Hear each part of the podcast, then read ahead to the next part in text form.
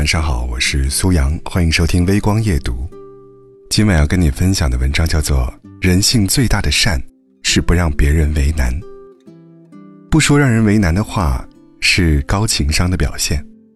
前段时间去参加一个小学同学聚会，大家许久未见，本来聊得很开心。席间，小王说自己开了个服装店，欢迎老同学来光顾，可以给优惠。一旁的小张听到这话。立刻兴奋地把旁边的几个同学都招呼了过来。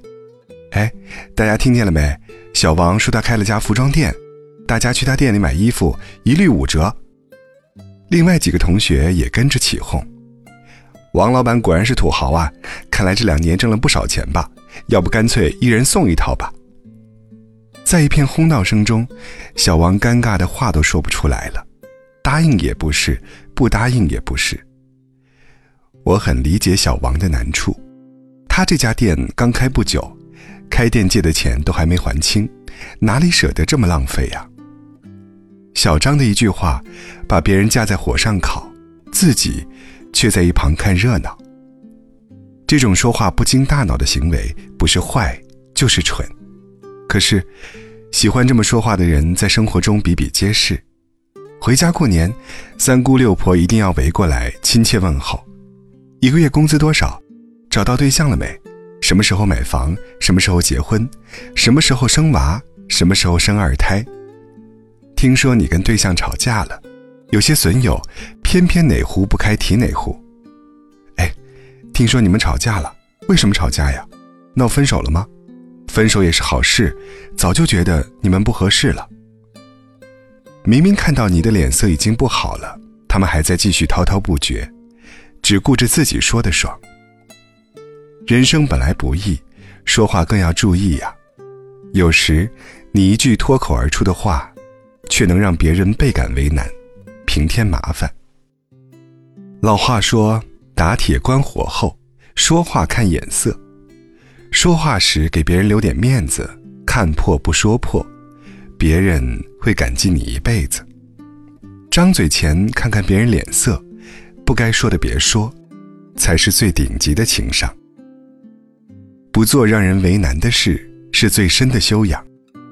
庄子里讲了这样一个故事：楚王听说庄子很有学问，便派了两个大官带去厚礼，去聘请他为相国。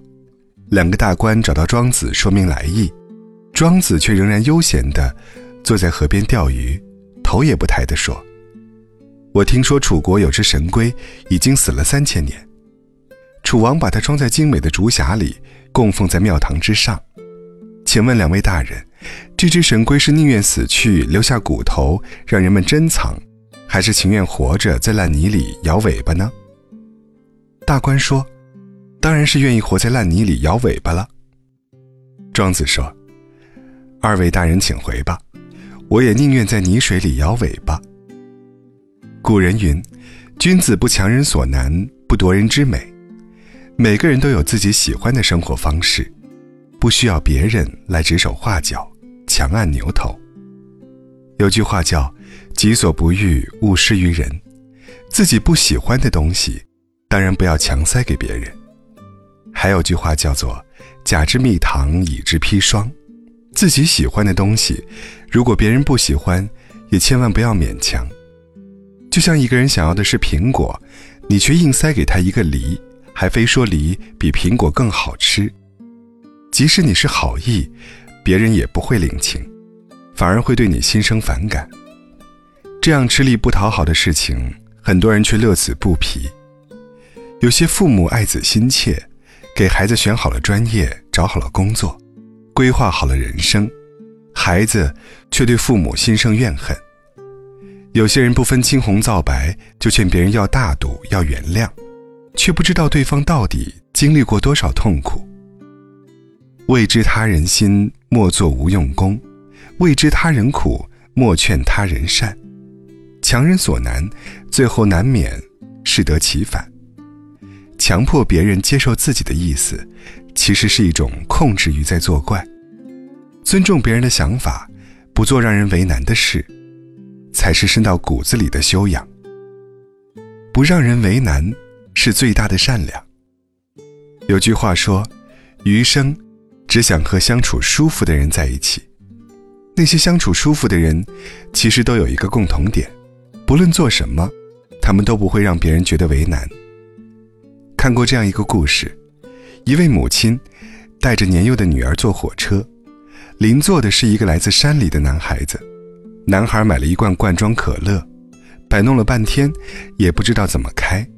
他想问别人，又不好意思开口。这位母亲见状，大声对女儿说：“宝宝。”快把我们包里的可乐拿出来，妈妈渴了。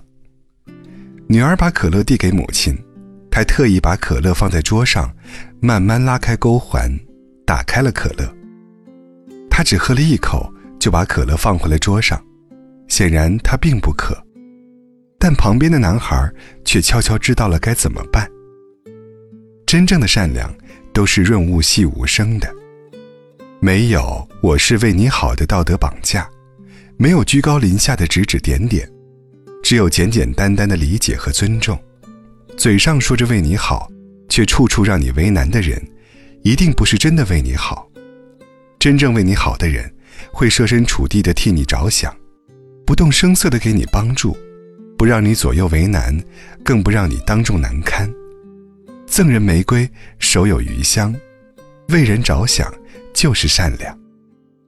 说话。不让人为难，也是给自己留下福报；做事不让人为难，就是最好的积德行善。余生，愿我们都能彼此尊重，相互体谅，但行善事，莫问前程。好了，你怎么还没睡呢？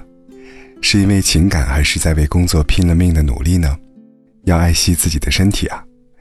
接下来要为你推荐一款非常不错的于田川咖啡，品尝生活滋味的同时，让于田川咖啡陪伴你忙碌或静谧的时光。苏阳正在参加喜马拉雅的公益带货活动，你每一次的咖啡购买，也是在为抗击疫情前线的医护人员捐赠咖啡。那购买的方式，点击音频上方的红色购物车，就可以购买礼盒装的。于田川咖啡啦，自己喝或者是送家人朋友都是非常不错的选择。我是苏阳，感谢你一如既往的支持，晚安。